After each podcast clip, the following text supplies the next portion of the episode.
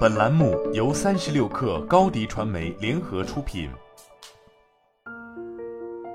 本文来自三十六氪神译局。当女足明星们目不转睛地盯着手提电脑屏幕，聆听对新的劳工协议的解读时，奖金池的数字在持续攀升，这儿几千美元，那儿几万美元，很快数额就上升到几百万美元。球员们都明白，这些数字合计起来，就是他们整个职业生涯都在追求的平等薪酬。梦想照进现实，就在周三的一份与美国足球协会达成的里程碑式的合同中。该合同有史以来第一次保证代表美国男足和女足国家队出征国际赛事的球员们会得到相同的薪酬。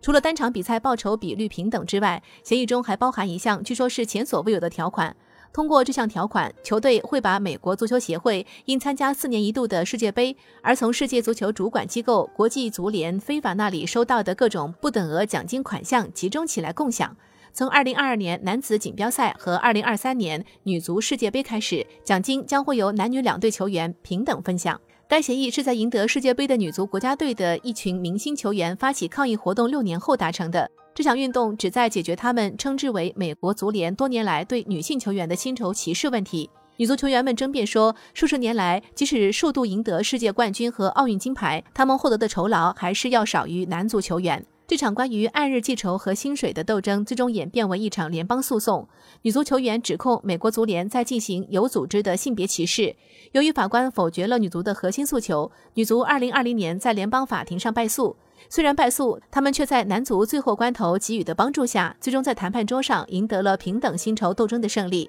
事实上，是男队球员去年为这一协议打开了方便之门。他们私下同意从按照传统方式获得的世界杯数百万美元奖金中拿出一些来，与夺冠女足自己获得的较小金额奖金放在一起，由男女足球员共享奖金。那一次的先例预示着两支球队最快在明年会共享两千万美元，甚至更多。好了，本期节目就是这样，下期节目我们不见不散。